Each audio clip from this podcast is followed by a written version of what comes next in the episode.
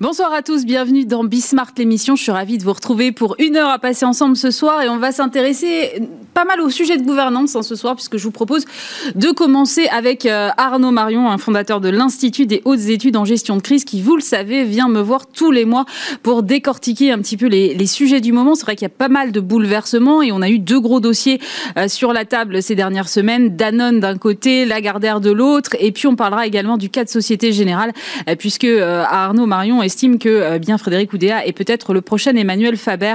On en parlera dans un instant. Il nous livrera son analyse sur ces trois cas notamment. On sera avec euh, Catherine Abonenc, euh, qui est la vice-présidente de Femmes Business Angel. On parle très peu des femmes business angels en France. C'était lundi, la journée de la femme. Alors c'est vrai que il y a aujourd'hui un véritable levier avec toute cette épargne euh, qui dort sur nos comptes. Et si les femmes demain s'emparent de cet argent pour aller investir dans les entreprises, eh bien cela pourrait changer la face de l'entrepreneuriat français. Voilà ce que nous dira euh, Catherine dans quelques instants. Et puis on terminera avec des histoires de marque parce que vous savez que c'est un sujet que j'aime bien. Et on sera avec euh, Olivier Serre, vice-président d'Avas Paris, qui publie un bouquin qui s'appelle Ces entreprises qui vous racontent des histoires au-delà du storytelling. Comment est-ce qu'on construit un récit de marque aujourd'hui? Euh, Que doivent raconter les marques? Est-ce qu'elles doivent systématiquement prendre des prises de position engagées? On en parlera dans un instant. C'est Bismart l'émission, c'est parti.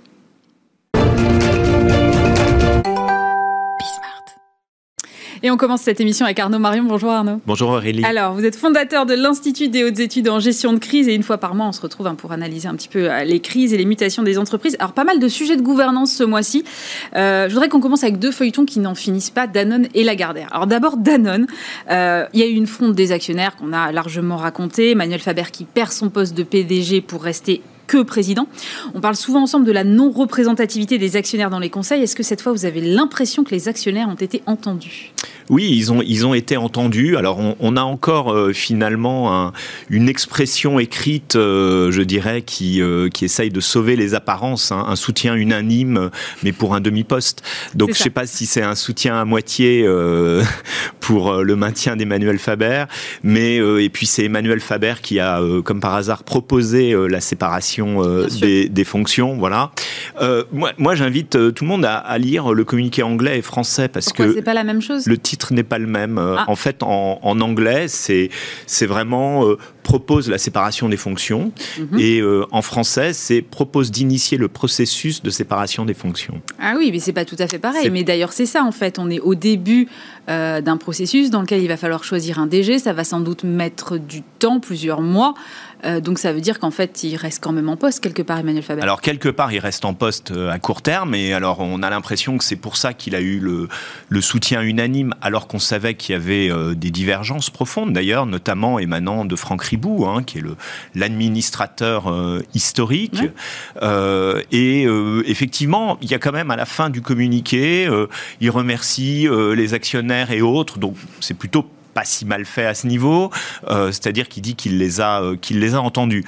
Ce qui est juste euh, quand même étonnant, c'est que pour une entreprise comme Danone, ce sont des actionnaires qui ont 3% du capital, qui ont réussi à faire trembler un édifice parce que cette société n'est pas contrôlée. Et je crois que c'est le c'est le problème fondamental de cette entreprise. Donc il n'y a pas de représentativité au conseil d'administration des actionnaires parce qu'il n'y a pas vraiment d'actionnaires significatifs. Je rappelle à chaque fois que le premier actionnaire de Danone, c'est Danone elle-même. C'est de l'autocontrôle à hauteur de, 6%.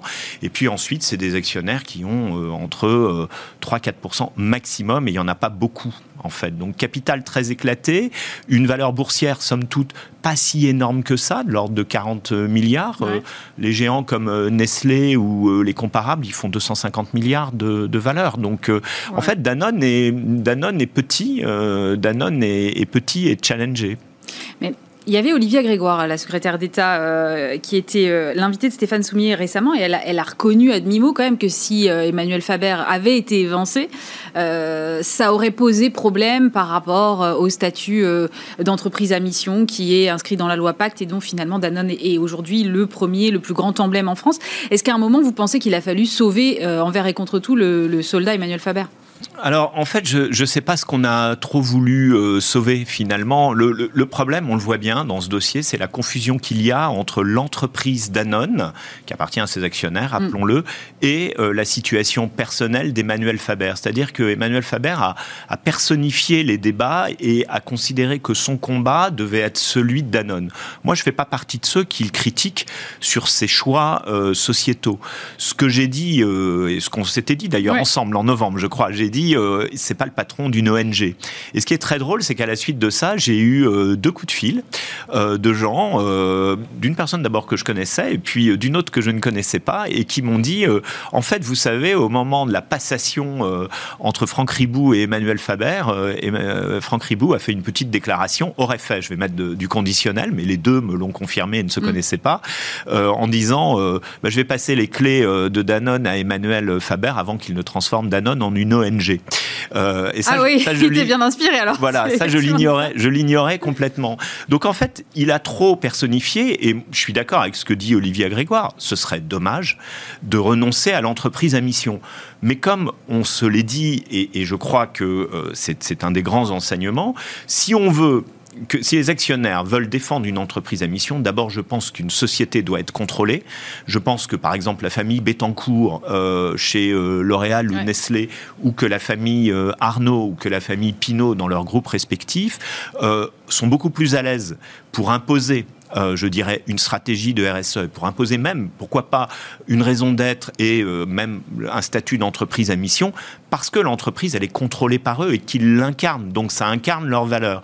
Là, le paradoxe, c'est que les actionnaires ont voté, 99,7%, je crois, euh, pour que ce soit une entreprise à mission, mais ils n'en tirent pas les conséquences. Ils sont en train de dire, vous devez euh, atteindre la même rentabilité que les autres. Ah bah oui, mais alors... Euh, C'est-à-dire que la performance redevient prioritaire sur la mission. Voilà. Mais en fait, les gens en interne, chez Danone, vous savez qu'il y a deux courants en interne. Il y a ceux qui, qui, sont des pros et des fanas d'Emmanuel Faber, ce qu'on peut, ce qu'on peut comprendre mhm. par rapport à une vision inspirante. Et puis, il y a ceux qui disent oui, ok, il est très inspirant, c'est très bien, mais dès qu'on se retrouve, dès qu'on sort de ce genre de réunion, de toute façon, il faut atteindre les, les, les KPIs et on est sans cesse tiraillé entre les plans les plans push et les plans cut, comme ils disent. Non, mais c'est exactement ce qui risque de se passer après. C'est-à-dire qu'à un moment donné, on va avoir un DG qui va être en charge de l'opérationnel et qui risque de fixer euh, des objectifs euh, plutôt financiers, être vraiment euh, dans, dans, les KPI, comme vous dites, et d'un autre côté, une vision stratégique, voire philosophique d'Emmanuel Plutôt philosophique, ouais. Voilà. Et, et, et comment l'entreprise peut-elle être conduite dans ces conditions de, de tiraillement? C'est le problème qui risque de se poser, non? Oui, mais moi j'ai un peu l'impression que ce communiqué où on dit soutien unanime, mais euh, finalement euh, pour la moitié du poste, donc pas tant que ça. C'est un peu le premier jour euh, du reste du mandat d'Emmanuel Faber et que l'histoire se réécrira en avril, je crois que c'est avril 2022, la fin de son mandat. Et je suis pas certain qu'il soit renouvelé, mais ça se passera pas comme ça parce que on veut être entre gens de bonne compagnie et qu'on lui laissera la possibilité de, de partir. Je ne crois pas qu'il reste indéfiniment, en tout cas avec cet actionnariat, et tant que l'entreprise n'est pas contrôlée. Après, moi j'ai envie de dire que les actionnaires prennent leurs responsabilités.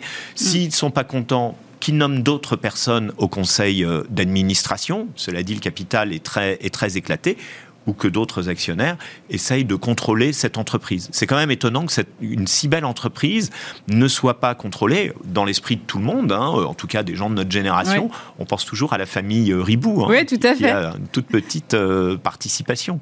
Il y a un propos de, famille et de d'autres entreprises qui, qui, fait la une, et c'est un feuilleton qui dure depuis plus d'un an maintenant, c'est Lagardère. Euh, au moment de la publication des résultats la semaine dernière, Arnaud Lagardère s'est dit ouvert à des changements quant à la structure du groupe. Alors avant qu'on rentre dans le détail, on va rappeler euh, que c'est une entreprise qui est régie par une commandite. Est-ce que vous pouvez rappeler ce que c'est? Parce que je suis pas sûr que ce soit encore très clair pour tout le monde. C'est un cas assez rare en fait. Oui, c'est ça. C'est-à-dire qu'en fait, il y a des, associés commandités, en l'occurrence euh, Arnaud Lagardère. Il a hérité de, son père à travers une structure de tête qui s'appelle LCM. Et puis il y a des associés commanditaires. C'est-à-dire si vous et moi on achète des actions en bourse, on, on est un associé commanditaire. On n'a pas de regard sur la gestion. On ne décide de rien, contrairement à une entreprise classique où on peut voter euh, pour les membres du conseil d'administration qui eux-mêmes votent pour un dirigeant. Donc en fait, il est indéboulonnable. La contrepartie, euh, c'est que il, il est responsable sur ses biens propres en cas de faillite de l'entreprise. Donc c'est quelque chose de très, de très relatif. Et c'est quelque chose qui dissocie le capital financier du contrôle. Michelin euh, était une entreprise très emblématique, mais qui a bien fonctionné, avec une, euh, une gouvernance et une famille qui a bien, bien fonctionné. Donc ça, c'est le, c'est le cadre juridique. Donc du coup, il y a un conseil de surveillance, mais qui n'a pas les pouvoirs d'un conseil de surveillance dans une société anonyme ou d'un conseil d'administration, et qui euh, ne peut pas révoquer en tant que tel le gérant, sauf quand tous les six ans, le gérant remet en cause son mandat de gestion, mais globalement, il n'a pas vraiment le pouvoir de s'y opposer. Donc c'est pas c'est un petit contre-pouvoir. Alors, dans ce, dans ce dossier-là, il y a beaucoup de personnages. Il y a donc évidemment Arnaud Lagardère, mais Bernard Arnault, Vincent Bolloré aussi. Euh, Bernard Arnault qui semble un, petit peu s'impatienter de la situation qui traîne. Vincent Bolloré qui visiblement euh, a aussi envie de, pourquoi pas, mettre la main sur Europe 1, c'est en tout cas ce qui, ce qui se dit beaucoup. Quelle est l'ambiance là chez les actionnaires euh, au sein de Lagardère? Bah, C'est un peu, un peu compliqué. Et puis, euh, et puis il y a le trublion euh, qu'est le fonds en mer capital, mm. qui, qui, finalement est devenu l'an dernier, contre toute attente, le premier actionnaire, puis qui a été doublé par Vincent Bolloré. Vincent Bolloré a soutenu Arnaud Lagardère lors de la dernière, c'est la série Netflix, hein, lors de la dernière Assemblée Générale, avant de s'allier avec Amber Capital euh, en août, euh, en mm. considérant qu'effectivement les choses. C'est un euh, vrai jeu d'alliance et de. Ce qui est très étonnant. moi, quand j'ai vu arriver Bernard Arnault, bon, comme quoi je me suis trompé dans mon analyse, je me suis dit Bernard Arnault vient. Alors certes, à chaque fois, on, a le droit au grand truc. Je le fais par amitié pour Jean-Luc.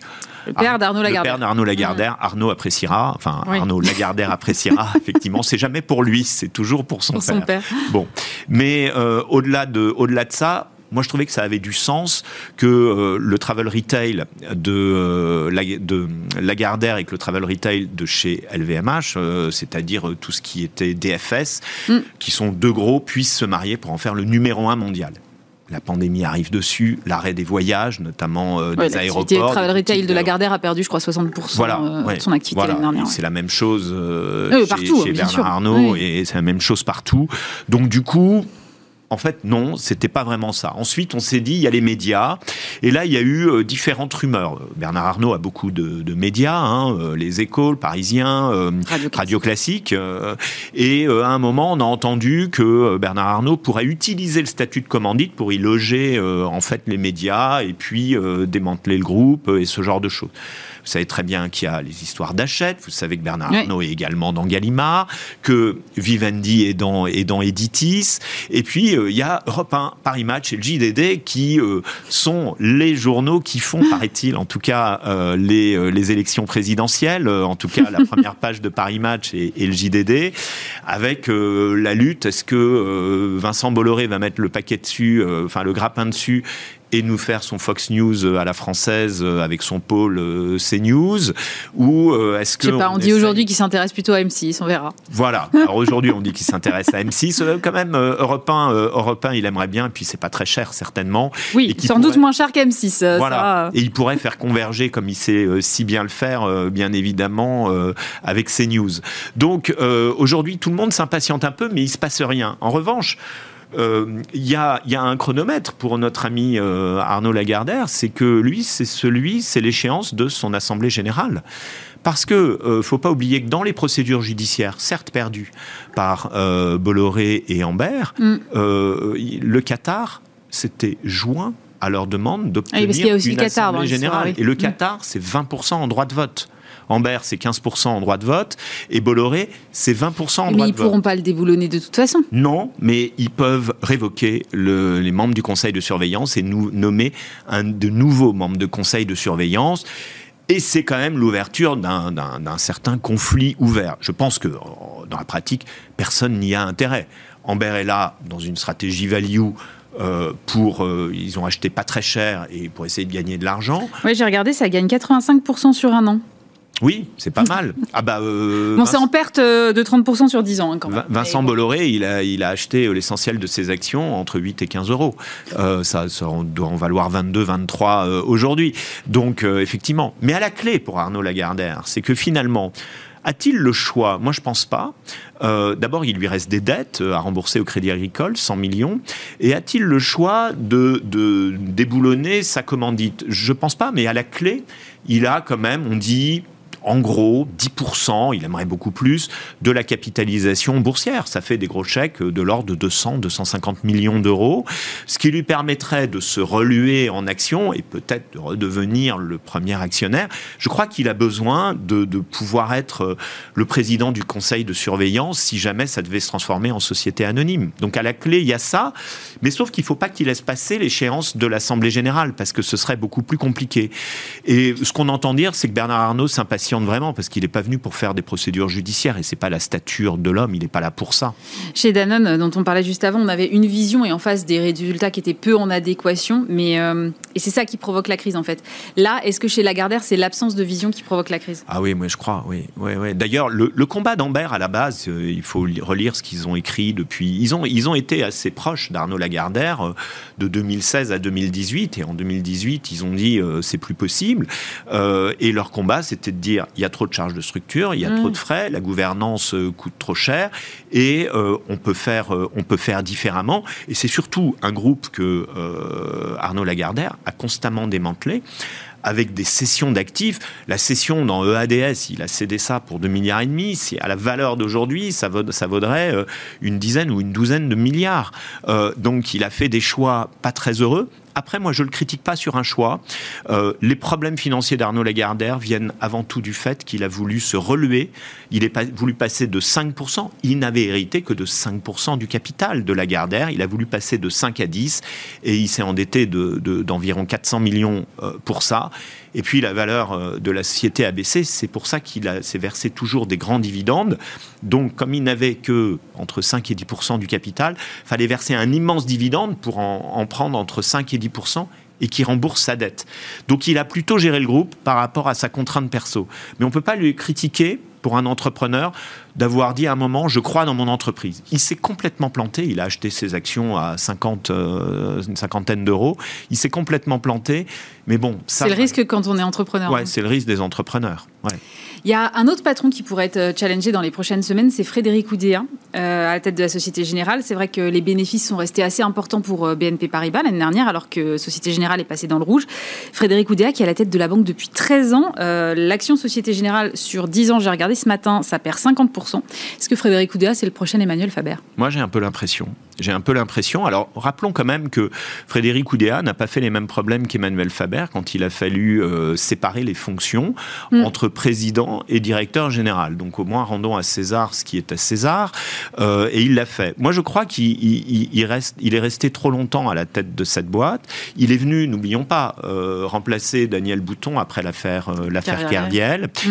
Il est challengé en interne comme un peu les Emmanuel Faber. Et surtout, c'est la contre-performance par rapport à un moment on avait deux géants quoi, qui étaient BNP et SG. Et BNP a réussi un parcours assez extraordinaire extraordinaire. Et Société Générale, c'est quand même, euh, c'est quand même la catastrophe. L'action euh, aujourd'hui vaut quand même assez peu. Faut voir qu'une entreprise comme ESG vaut euh, à peu près 35% de ses fonds propres. C'est rien. Donc c'est rien. Euh, ah, et, c'est une décote qui est, euh, qui est très importante. Et alors en plus, il y a un effet qui se coule pas sympa, c'est que euh, bah, dans les banques, vous avez l'intéressement, la participation, c'est généralement des systèmes d'ailleurs assez généreux. Et généralement, bah, quand votre banque est cotée, vous réinvestissez tout ça dans les actions. Donc il y en a, et j'en connais, qui ont systématiquement tout réinvesti dans l'action. Les salariés de la Société Générale Les salariés à 50, 60 euros. On ne parle pas du tout des dirigeants avec les bonus millions d'euros. On parle de ceux qui mettent plusieurs milliers, milliers d'euros, parfois dizaines de milliers par an. C'est un peu leur épargne. Et ces gens-là se retrouvent aujourd'hui en fin de carrière et leur pactole s'est divisé par trois. Mais Arnaud, quand vous me dites qu'il est resté trop longtemps à la, tête de la Société Générale, moi, je croyais qu'au contraire, c'était bien de rester longtemps à la tête d'une société. Ça veut dire une vision long terme, quoi, et pas euh, je change tous les quatre matins, qui, ce qui, quand même, en termes de vision stratégique, pose des problèmes. Ça me surprend que vous me disiez il est resté trop longtemps. Quand on est successful, on peut rester. Euh, Maurice, Lévy, qui à mon avis est resté un peu trop longtemps, il a fait 2-3 années de trop, mais Maurice Lévy est l'incarnation même quand même chez Publicis d'une réussite de ce qu'il a fait d'une simple agence à un groupe mondial Et il était très légitime. Je pense que là-dessus, euh, Frédéric Oudéa, malheureusement, à mon avis, n'est pas du tout euh, légitime. Et il y a eu, euh, c'était assez frappant, on en a parlé tous les deux, ce petit article qui était paru dans, dans Le Monde, mm. où Natixis, qui, il y a un retrait de ses actions à 4 euros, et, et l'excuse qui est donnée, c'est dire oui, mais si vous aviez investi 100 euros en 2006 en participant à l'augmentation de capital de Natixis, vous auriez 79 euros. C'est 55 pour le crédit agricole sur la même période et c'est 26 pour la Société Générale. Ça en dit long sur la situation des banques. Euh, il faut voir que les banques ne financent plus l'économie. Ce sont les banques centrales. 4800 dollars, mais 4800 euh, milliards de dollars en un an d'injectés dans l'économie américaine. 1850 dans l'économie européenne, tout de même, par les banques centrales. Donc, c'est 7000 7000 milliards en gros. Après, on s'étonne que le bitcoin ou ce genre de choses, ou qu'il y ait des bulles, ça crée ça. Et il y a un deuxième sujet. Les banques vont affronter un deuxième sujet. Non, mais les banques, pour aller en plus dans un environnement de taux négatif, c'est quand même très, très compliqué. On est bien. Taux négatif, elles ont plus de marge. Et deuxième sujet euh, en cascade, le financement des entreprises avec une réglementation BAL 3 extrêmement contraignante sur les ratios de, liquidité, mhm. c'est-à-dire mettre des fonds propres de plus en plus élevés. D'ailleurs, la Société Générale n'est pas en reste en la matière. Son tier one est un des meilleurs euh, du marché et un des meilleurs d'Europe. Donc euh, là, il y a un vrai problème. Il a réussi quelque chose alors quand même. Oui. On va terminer avec un dossier sur lequel vous avez attiré mon attention, c'est les, repreneurs de 2020. On parle de, des repreneurs d'entreprises c'est ça. se sont euh, donc mobilisés en 2020 pour reprendre des, sociétés et qui n'arrivent pas à se faire aider. Mais racontez-moi ça. Bah, en fait, euh, il y a eu, c'était un peu les héros, quoi, les premières sociétés qui ont commencé à déposer leur bilan, comme on dit, et qui sont parties tout de suite en plan de cession. Il mm. fallait sauver un maximum euh, d'emplois. Ces sociétés ont été là. Et en fait, elles se sont prises finalement le deuxième confinement. Et puis le couvre-feu les fermetures maintenant administratives au niveau des centres commerciaux, mais elles ne rentrent pas dans les petites lignes des fonds de solidarité. C'est-à-dire qu'on a adressé le sujet des restaurants, on a adressé le sujet de, l'hôtellerie, ce genre de choses. Mais pour eux, il n'y a pas eu vraiment euh, d'indemnisation. Mais, à quel titre, euh, Arnaud, elles n'ont pas le droit à un PGE, par exemple? Ben non, parce qu'on leur dit vous n'existiez pas l'an dernier. mais, mais enfin, c'est bien des sociétés qui existaient avant quand même. Ils ont repris leurs actifs en fait, sont des sociétés, des newco, comme on dit, des nouvelles sociétés. Donc quand on reprend une société, en fait, on... c'est comme si on repartait d'une page blanche. Voilà, exactement. Et donc, du coup, ils n'ont pas forcément de banquiers prêteurs, et donc ils ne trouvent pas forcément... Alors quand c'est un grand groupe, ah, il trouve, euh, bien évidemment, avec ses banquiers. Mais quand ce ne sont pas des grands groupes, et alors, euh, moi, j'ai l'exemple de plusieurs entrepreneurs autour de moi, sur des marques euh, connues ou autres, qui sont confrontés aujourd'hui avec... Des marques dans le retail, alors, si je comprends bien. Marques dans le retail ou ce genre de choses, effectivement, mais avec 60%, donc dans les centres commerciaux, 60% de leur fonds de commerce de, de fermés eh ben, n'arrivent pas à se financer, elles ne se font pas aider euh, au, niveau du, au niveau du gouvernement, de Bercy, parce qu'il n'y a pas de dispositif d'aide. Les dispositifs de la BPI, il faut avoir un an d'existence minimum. Le PGE, on se base sur le chiffre d'affaires de l'année d'avant, donc il n'y a pas vraiment, pas vraiment de PGE, ou alors euh, à des niveaux extrêmement ridicules.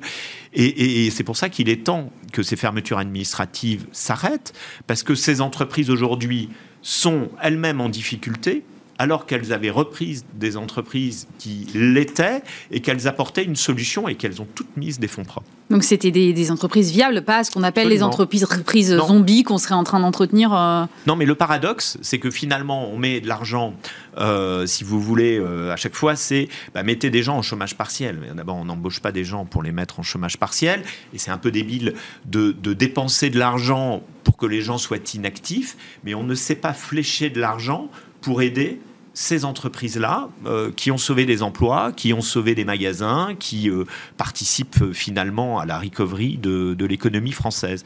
Et ça, c'est un sujet, c'est un sujet qu'on va voir émerger de plus en plus. Alors, quand vous avez repris un restaurant, bah, vous allez pouvoir rentrer dans les dispositifs. Bah, ces entreprises aujourd'hui ne, sont pas dans les dispositifs. Et le dernier lundi, je crois, ou mardi, Bruno Le Maire a dit nous allons rembourser les loyers des, entreprises qui ont été fermées euh, pendant euh, les fermetures administratives. Rembourser, ça veut dire qu'ils les ont d'abord payés, qu'ils montent leur facture acquittée. Mais sauf que quand vous avez 60% de vos fonds de commerce qui ne font pas de chiffre d'affaires, vous ne pouvez pas le payer, votre loyer, en fait. Donc vous aurez du mal à vous faire remboursé puisque vous n'arrivez pas à le payer. Et donc le sujet, ça aurait été quand même de traiter directement avec les bailleurs, ça aurait peut-être été plus simple pour aider ces entreprises. En fait, si Bercy avait versé directement au bailleur au lieu de verser au commerce, on aurait gagné une étape. Exactement. Et Bercy va vous, on a été alerté là-dessus. Vous avez eu des oui, bien sûr, il y a des il y a des alertes. Moi, j'ai fait remonter euh, également cette semaine un certain nombre euh, d'alertes, hein, puisqu'il y a une commission d'information euh, parlementaire en ce moment sur les entreprises en difficulté, mmh. présidée par le député Romain Gros. et j'ai fait remonter j'ai fait remonter ça parce que effectivement, là, pour le coup, on se tire une balle dans le pied, quoi. Et on a quand même, c'est quand même peut-être pas nécessaire que ces entreprises soient elles-mêmes en difficulté, se mettent dans des procédures de conciliation ou de, ou de sauvegarde. Ce serait quand même un petit peu dommage. Bon, vous nous tiendrez au courant? Bah oui, bien sûr. On se revoit le mois prochain. Avec plaisir. Merci beaucoup Arnaud Marion, fondateur de l'Institut des hautes études en gestion de crise. Catherine euh, Aboninck, bonsoir. Bonsoir. Vous êtes vice-présidente de Femmes Business Angels. C'est un réseau qui regroupe 150 femmes qui investissent individuellement. Et on parle, mais alors très très rarement des femmes Business Angels. Pourquoi, selon vous, elles sont si méconnues? D'abord parce qu'elles sont discrètes. c'est ça Comme les femmes le, sont en général. discrètes mais efficaces. Et c'est vrai, encore peu nombreuses. Alors, je tiens à rappeler que Femmes Business Angels, c'est le premier réseau de femmes dans, l'investissement en France et en Europe. Et que derrière les 150 membres actifs, on a euh, quand même près de 3000 membres sympathisantes qui ont été investisseuses, qui ne continuent pas d'investir au jour le jour tous les ans, mais demeurent dans la, dans, la sphère de l'investissement. Mais justement, est-ce qu'on a une idée euh, du pourcentage de femmes qu'il y a dans la globalité des, des business angels en France? Alors, dans les business angels, c'est une petite communauté, donc on sait qu'on est entre 9 et 10 de cette communauté qui pourrait être de l'ordre de 7 à 10 000 personnes en France. Mais ça reste encore euh, très très petit, quoi. C'est très petit, mais au-delà des business angels, qui est vraiment une activité très spécifique, hein, d'investir à risque dans les startups euh, euh, innovantes à fort développement, il y a un rapport de la femme à l'actionnariat au sens large du terme, qui est encore très peu appréhendé euh, en France. Mais comment ça s'explique alors? Parce que justement, vous publiez un livre blanc là sur investissement et actionnariat, levier de la réussite économique des femmes. Euh, vous vous êtes penché sur toutes ces questions. Pourquoi aujourd'hui il n'y a pas plus de femmes qui se lancent dans l'actionnariat? Euh, Parce qu'il y a plein de façons d'investir en fait. Oui, alors déjà peut-être parce que le français, dans son ensemble, il est peu actionnaire. C'est vrai. Euh, les actionnaires en France sont en chute libre. Aujourd'hui, dans les entreprises cotées, je crois qu'on dénombre à peu près 3 millions d'actionnaires, dont 1 million de, femmes. Donc ça fait un tiers, c'est pas mal. Mais l'actionnariat d'entreprise, ça vient bien au-delà du fait d'acheter euh, une action de société euh, cotée en bourse. Mhm. C'est aussi être dans une entreprise familiale qu'on en soit euh, dirigeante euh, ou non. Euh, c'est aussi avoir des parts peut-être dans des FCPI qui vont investir elles-mêmes dans l'entreprise. Ce qui est plus rare vraiment, c'est d'être investisseuse en direct. C'est ça le propre du business angel. C'est qu'on investit ses propres fonds. Mm-hmm. On est actionnaire minoritaire d'une entreprise, mais cette entreprise, on vit avec on, l'accompagne. Et c'est pour ça qu'on dit que Business Angel, bah, c'est un peu entrepreneur par procuration. Oui, parce qu'on suit comme ça la vie d'une entreprise et en fait, ça devient un petit peu la vôtre quand même, quoi. Oui, un petit peu. En, tout cas, on a à cœur, on a à cœur qu'elles réussissent. Aujourd'hui, euh, les femmes, elles ont les moyens financiers d'investir? Alors, on dit que les femmes, elles ont peut-être un peu moins les moyens d'investir parce que globalement, les études de l'INSEE montrent que les femmes sont moins riches. Alors ça nous renvoie à tous les sujets. Euh, dans le salariat, les femmes gagnent moins que les hommes. Dans les héritages, bien que notre pays soit égalitaire, on constate souvent que le patrimoine euh, important est plus transmis aux, hommes qu'aux femmes. Ah bon? Oui, oui, oui, ah oui. Il y a d'excellents ouvrages qui sont parus sur cette question. Il y a deux chercheuses qui se sont penchées sur le sujet. N'hésitez pas. Oui, je vais les faire venir. Voilà, voilà. Euh, donc globalement, oui les femmes sont peut-être un peu moins riches. On dit surtout, souvent, que les femmes ont une plus forte appréhension du risque. Oui, ça c'est sûr. Euh, Alors, c'est vrai. Moi, j'ai un credo personnel assez partagé par beaucoup de femmes, je crois. C'est que c'est le syndrome, c'est le complexe de la mère de famille. C'est-à-dire que s'autoriser à aller mettre un peu d'argent à risque, tant qu'on n'a pas offert un toit à ses enfants, par exemple, c'est très difficile. Et donc, il y a une pesanteur qui est de l'ordre de la société et de la, et de la famille. Euh, on ne vous parle pas de l'investissement en entreprise quand vous êtes à l'école, au lycée. On vous en parlera pas non plus quand vous êtes dans une grande école. Et on vous en parlera pas forcément lorsque vous êtes en famille. mais on n'en parle pas non plus aux hommes, si? Un peu plus. Un peu plus. Un peu plus. Et donc, il faut vraiment avoir cette, euh, cette volonté, cette curiosité personnelle euh, pour aller au-delà de, de, ces freins intimes. Mm-hmm. On est de l'ordre de l'intimité euh, de, de, la femme et puis ces freins culturels et... Parce que le sujet de l'argent et des femmes, ça reste encore tabou quelque part Ah oui, oui, ça, ça clairement. Alors, ça évolue. les jeunes, les jeunes femmes ont un rapport beaucoup plus libre à ces questions. Elles sont plus nombreuses à se lancer dans l'entrepreneuriat euh, et donc euh, évidemment elles ont un, regard qui va euh, démystifier la chose. D'ailleurs nous on est très contentes chez Femmes Business Angel de voir que nos, nos Benjamines mm. ont 28 ans, 30 ans. Ah C'est-à-dire qu'il y a des femmes qui peuvent se lancer dans l'aventure entrepreneuriale elles-mêmes, mais qui n'hésitent pas aussi à investir dans les entreprises des autres pour participer de manière globale au développement de l'économie. Et est-ce qu'il faut être riche pour euh, se lancer dans l'actionnariat et investir? Alors, parce que c'est dans l'imaginaire collectif, un business angel, il a plein d'argent à investir. Oui, évidemment, dans les médias, les business angels les plus connus sont des gens très riches. Mm. Euh, nous, notre propos, c'est qu'il faut avoir un minimum de capacité, parce qu'encore une fois, il ne faut pas se mettre soi-même trop à risque et on dit qu'il faut ne pas investir au-delà de 10% de son patrimoine disponible, si vous voulez. Donc, nous, chez Femmes Business Angel, on veut accueillir euh, toutes les femmes qui sont prêtes à tenter l'aventure. Donc, on demande de prendre l'engagement d'investir au minimum 20 000 euros. 20 000 euros sur deux tickets euh, de 10 000 euros dans deux entreprises. Et si elles veulent ensuite euh, continuer d'investir, au fil des années, bah, évidemment, euh, elles peuvent investir beaucoup plus. Est-ce qu'il faut être une experte de la finance aussi? Parce que ça aussi, on se dit, euh, moi, je ne sais pas euh, comment faire. Alors, je peux en témoigner de manière très personnelle? Non. moi, je suis venue chez Femme Business Angel un peu par hasard, par une rencontre il y a une dizaine d'années. Euh, je suis plutôt de métier juridique, euh, communication. Donc on peut être un bon business angel sans être financier à la base.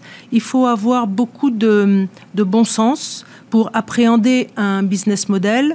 Il faut euh, évidemment pouvoir regarder quelques chiffres, mais surtout il faut arriver à se projeter. Euh, dans, le, dans le futur et voir ce que le marché peut devenir et ce qu'il peut y avoir comme euh, création de valeur, comme idée euh, de la part de l'entreprise. Et ça m'a l'air simple quand vous le dites comme ça. Et je me dis, on a à peu près 200 milliards de surplus d'épargne qui dorment. si les femmes s'emparaient du sujet, il y aurait, ça changerait le paysage entrepreneurial français, non? C'est exactement notre propos, que c'est un levier de, développement économique qui est complètement euh, sous, sous-estimé et sous-exploité euh, en France. Euh, c'est pour ça qu'il faut en parler et il faut mettre cette, idée dans le, on dit dans le radar des femmes. C'est simplement pensez-y, informez-vous et découvrez que c'est possible. Votre réseau a investi un million euh, d'euros l'année dernière. Est-ce que, est que les femmes, elles ont des critères différents? Est-ce qu'on investit différemment que les hommes? Alors, on a des critères qui sont ceux de tous les business angels. Euh, c'est évidemment la, validité du, euh, du, produit, son caractère innovant, la force du, du marché mm. et, et le, le, potentiel de rentabilité financière.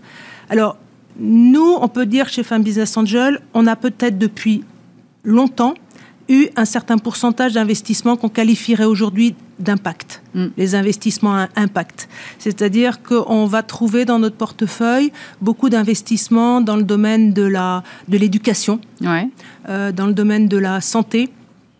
On a pas mal d'investissements également dans le secteur du handicap. Euh, mais à côté d'investissements dans le secteur des infrastructures, euh, des technologies, la deep tech. Euh, voilà. Mais c'est un mixte de ces critères de rentabilité financière, de sens sociétal qui, qui, qui, nous est propre. Et il y a un critère absolu. Euh, c'est quoi? C'est l'humain.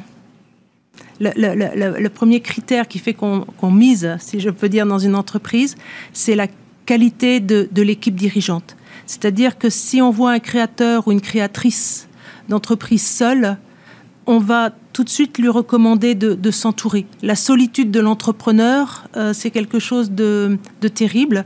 et d'avoir une bonne équipe solide au départ, c'est une garantie de, qualité. Est-ce que vous voyez une corrélation entre euh, la faible proportion de femmes dans les instances dirigeantes et euh, le fait qu'il y ait peu de femmes business angels et, qui, et peu de femmes qui se lancent globalement dans l'actionnariat?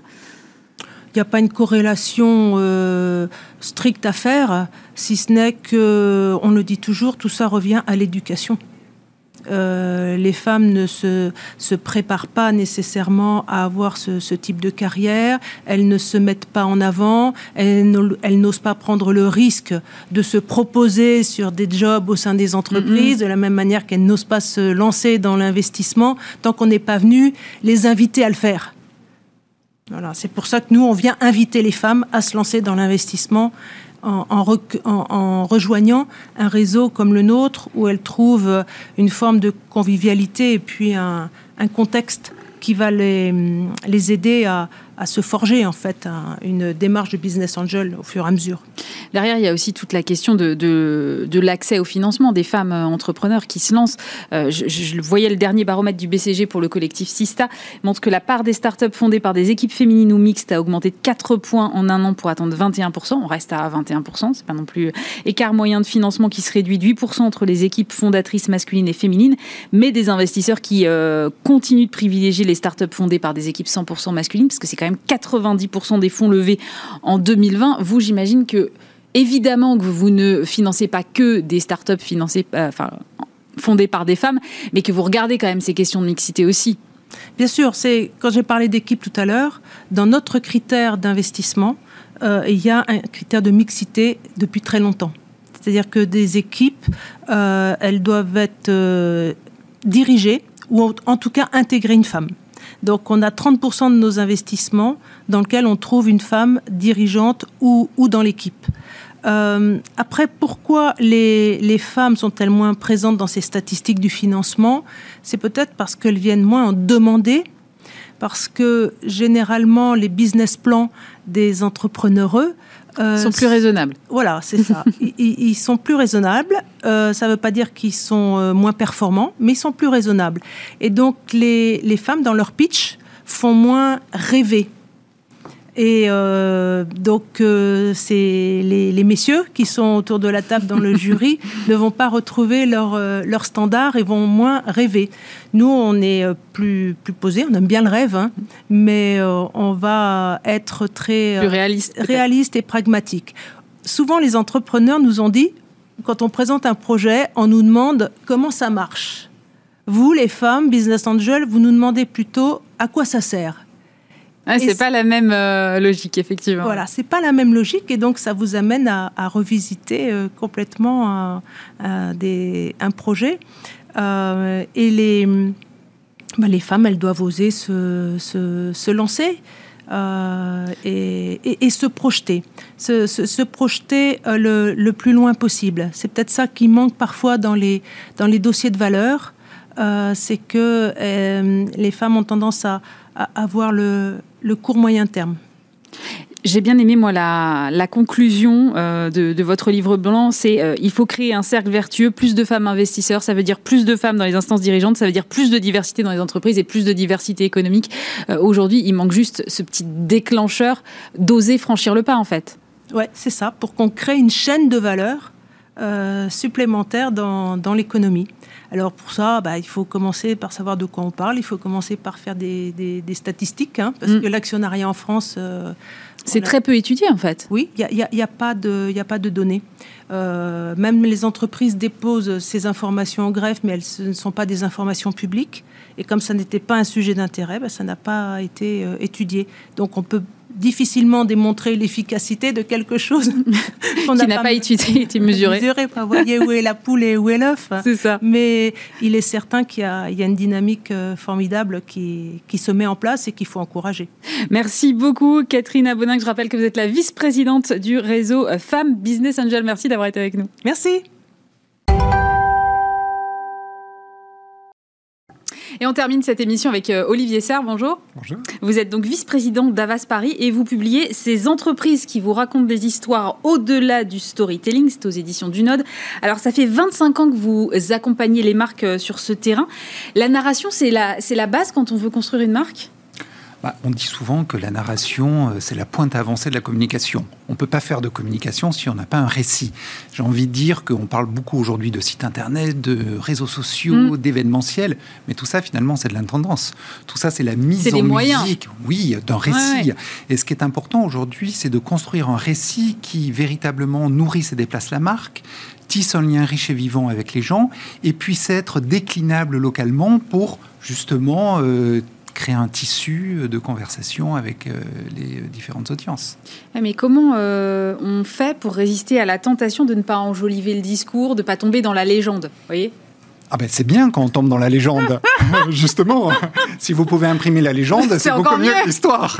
Absolument. Euh, non, en fait, il faut éviter euh, de d'enjoliver en dénaturant. Tout le sujet euh, du sous-titre, au-delà du storytelling, est le suivant. C'est que pendant longtemps, les entreprises ont pensé que s'arranger avec les faits, maquiller la vérité, pouvait passer, que les gens étaient dupes. Ils l'ont été à un moment. Mais aujourd'hui, il y a une montée en maturité euh, des audiences qui fait que... Il y a beaucoup plus d'informations aussi. il y a beaucoup plus d'informations et du coup, ça les a aidés à monter en maturité et ça fait qu'aujourd'hui, réellement, les gens sont sans pitié vis-à-vis des entreprises qui pensent les enfumer.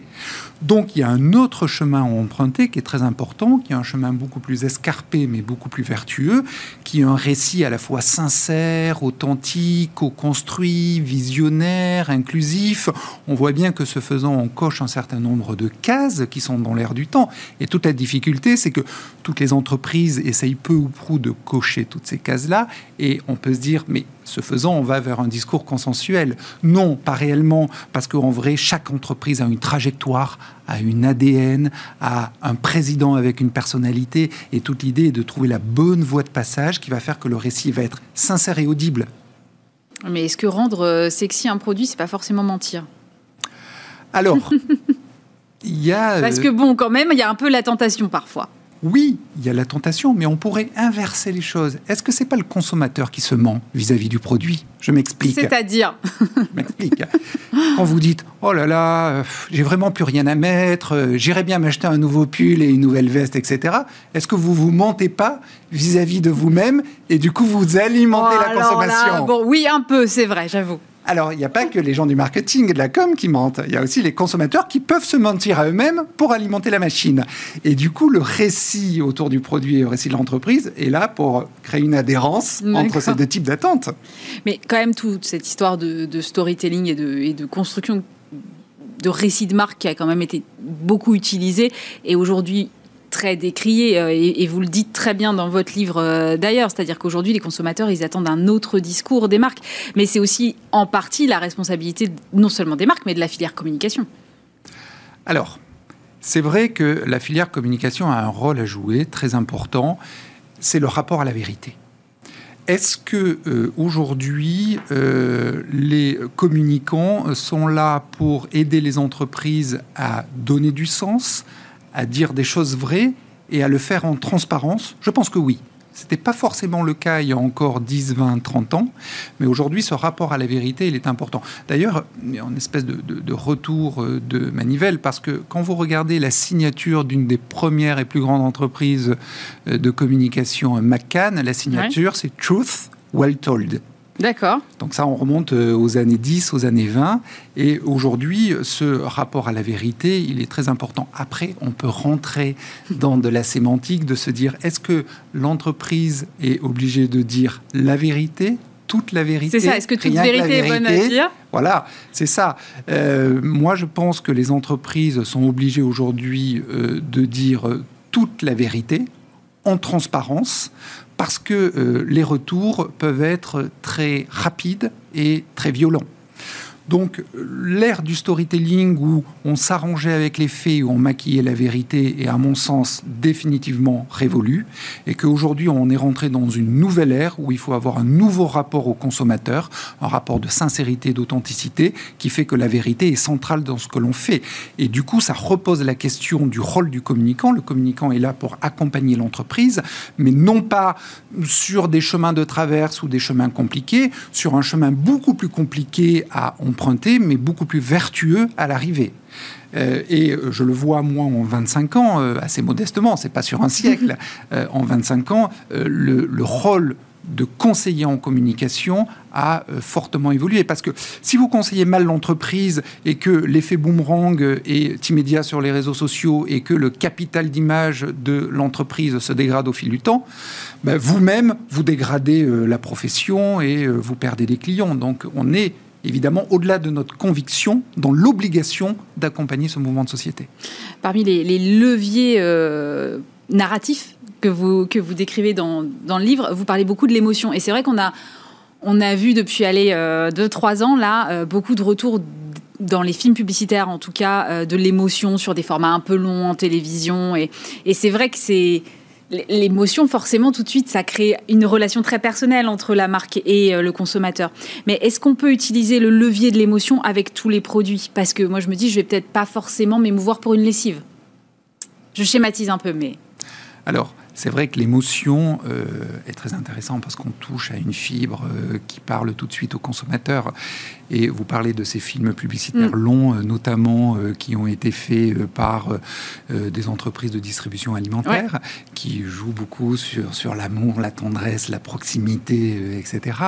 Donc ça crée une émotion, un supplément d'âme qu'on n'a pas forcément quand on se promène dans les linéaires de ces entreprises-là.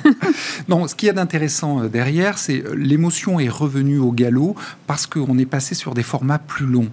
Euh, le spot publicitaire de 30 secondes avec sa réduction à 15 secondes, ça fait passer un message, la fameuse Unique Selling Proposition.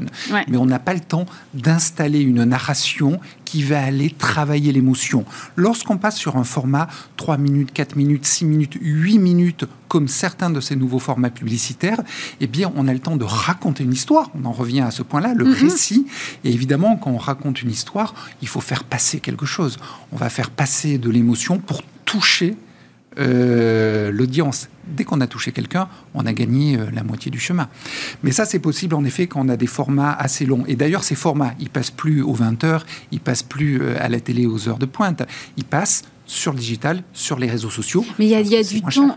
Oui, mais est-ce que c'est possible de communiquer en version longue sur les réseaux sociaux ou au contraire, on est habitué à des formats hyper courts N'importe qui va vous dire, n'importe quel expert du digital va vous dire, mais non, mais un truc sur TikTok, c'est 6 secondes. On peut pas raconter une histoire sur 6 secondes. Enfin, il y, a des très jolies choses très créatives mm. sur euh, les, formats ultra courts, mais on peut pas faire passer les mêmes messages que sur 8 minutes, c'est pas possible. Absolument. Mais je crois qu'il y a de la place pour les deux. Si on revient au format publicitaire, il y a les formats longs, 4, euh, 6 euh, minutes, et puis il y a ce qu'on appelle les bumper ads. Vous savez, c'est les 6 secondes qu'il y a mm. juste en pré-roll avant le lancement d'un film. Donc là, c'est paf, un seul message hyper efficace. Et d'ailleurs, c'est un art d'arriver à concevoir ces Oui, j'imagine, oui.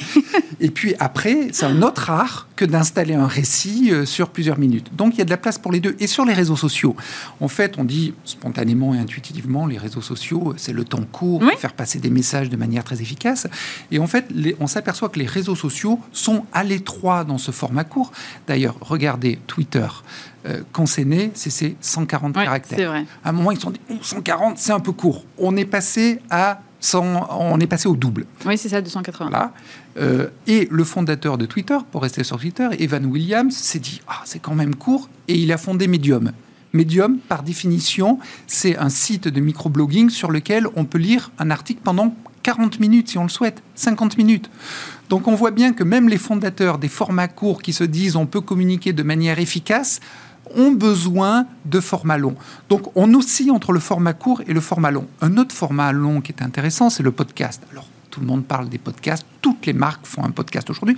Un podcast en moyenne, c'est 20 minutes. 20 mm. minutes de temps d'attention de quelqu'un que vous ne connaissez pas, c'est colossal en termes d'information et de communication. Mais c'est là où c'est intéressant, c'est-à-dire que sur les podcasts, par exemple, les marques ne parlent pas forcément d'elles-mêmes on est sur des choses qui peuvent être connexes, qui sont dans l'univers, mais qui ne sont pas forcément euh, produits. D'ailleurs, si elle faisait des podcasts sur les produits, probablement que ça intéresserait beaucoup moins, non? Exactement. Euh, tout le sujet, c'est qu'on arrive à capter de l'attention à partir du moment où on parle moins de soi et plus de ce qui intéresse les gens. Il y a une formule qui peut résumer ça, c'est qu'aujourd'hui, les marques, elles doivent être intéressantes avant d'être intéressées. Et vous voyez, on inverse les connexions. Intéressante, c'est comment on arrive à travers un récit euh, construit, intéressant, euh, sincère, qui soit euh, informatif, serviciel ou divertissant, à attirer les audiences dans sa sphère. Et une fois que les audiences sont dans la sphère, parce qu'elles ont envie d'écouter ce récit-là, eh bien, on peut être intéressé.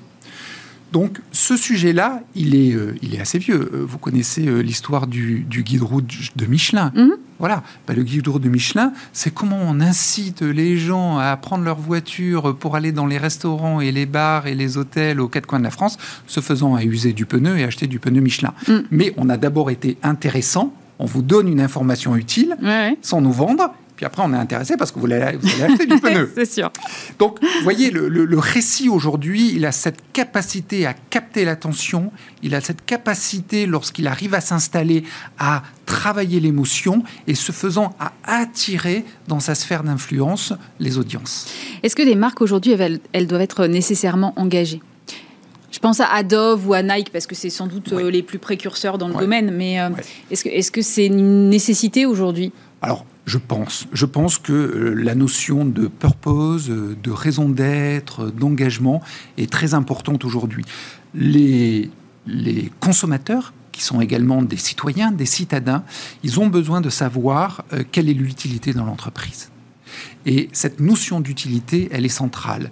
Et aujourd'hui, vous le savez, depuis la loi Pacte, les entreprises sont fortement incitées à formuler leur raison d'être pour justement dire en quoi elles sont utiles, quelle est leur essentialité dans la société, et ce faisant, se raconter le long de cette essentialité.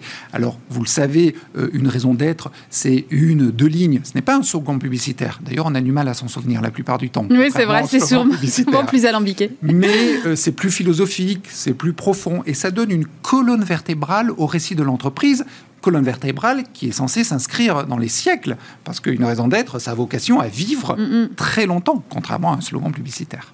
Est-ce que quoi qu'il y ait des slogans publicitaires qui durent euh, assez longtemps quand même. Mais est-ce que ça amène pas les entreprises à prendre une place qui est quasiment politique? Oui. Oui, oui, on a une conviction, c'est que de plus en plus, euh, les marques ont un rôle à jouer dans la cité. Et c'est euh, une intuition au démarrage de ce livre on entretient aujourd'hui une relation paradoxale avec les entreprises.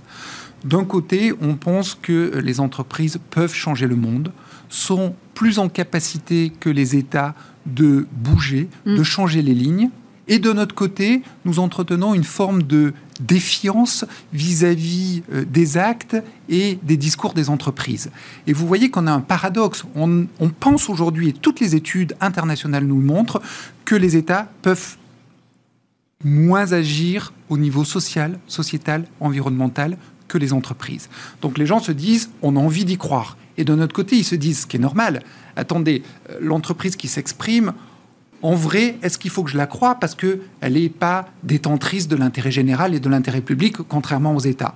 Donc vous voyez, on a un paradoxe comme ça, et c'est là que je dis que le récit est très important, parce que le récit tel que je l'ai décrit, sincère, authentique, co-construit, visionnaire, inclusif, il permet de, de tisser un pont entre les deux polarités de ce paradoxe. Et si ce récit-là, il permet aux gens de se dire, en fait, oui, je peux croire à ce que me dit l'entreprise, je pense que c'est sincère, je pense que ça peut faire évoluer la société, je pense qu'il y a un rôle social, sociétal, environnemental qui est fort, eh bien, il va y avoir une adhérence plus prononcée des audiences vis-à-vis de la parole des entreprises. C'est une, c'est faire peser aussi beaucoup de pression sur les entreprises. C'est faire peser beaucoup de pression, mais en même temps, c'est une pression que les entreprises ont quelque part été chercher. Euh, vous avez des entreprises qui sont nées au siècle dernier, modestement, et qui ont grandi pour devenir des entreprises aujourd'hui internationales, avec 100, 200, 300 000 personnes qui euh, ont une empreinte très prononcée dans un certain nombre de pays. C'est normal que de notre côté, elles un fardeau à porter. Mhm. Oui, bien sûr, vous avez raison.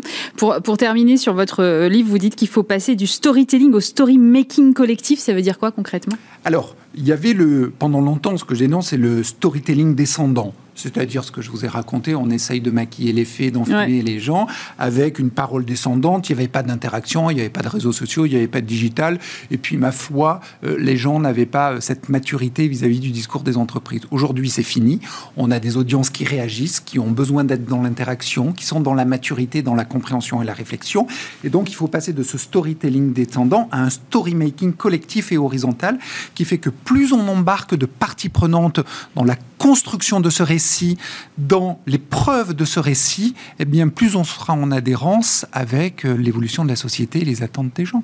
Et quel est le rôle des entreprises de communication dans cette construction du récit? C'est à vous d'impulser la stratégie? Alors, Ou c'est d'accompagner la stratégie? Non, non, non. La communication est un sujet trop important pour la confier qu'à des communicants. Et euh, du coup, on travaille, euh, nous, main dans la main, euh, de plus en plus avec les directions générales, avec les directions de la stratégie, qui formulent une stratégie à 3-5 ans, mais qui ont besoin de notre accompagnement pour que cette stratégie puisse être comprise et admise par les collaborateurs, par les publics financiers, par les consommateurs, par les cibles institutionnelles. Vous voyez, aujourd'hui, on parle des audiences, mais en réalité, il y a une fragmentation des audiences et chaque audience a besoin d'entendre ce qu'elle a envie d'entendre. Et du coup, chaque message a besoin d'être ciselé. Ça ne veut pas dire qu'il y a plusieurs récits. Il y a un seul et même récit sur lequel l'entreprise appuie sa stratégie, mais que ce récit va être modulé différemment. Il va emprunter des médias et des canaux différents pour aller convaincre les différentes audiences. Et le sujet de l'entreprise aujourd'hui, c'est d'embarquer le corps social, c'est d'embarquer le collectif et de ne pas être segmentant. Et finalement, vous voyez, on rejoint une dimension euh, euh, de l'État. L'État, euh, il doit lutter contre la segmentation, la fragmentation de la société et l'entreprise de la même manière, parce que l'entreprise est réellement dans la cité aujourd'hui. Merci beaucoup Olivier Serge. Je rappelle que vous êtes vice-président d'Avas Paris et que donc votre livre, c'est Ces entreprises qui vous racontent des histoires au-delà du storytelling. C'est aux éditions du Node. Bismart, l'émission, c'est fini pour aujourd'hui. Évidemment, vous retrouvez dès lundi Stéphane Soumier et puis nous on se retrouve vendredi prochain. D'ici là, passez un très bon week-end.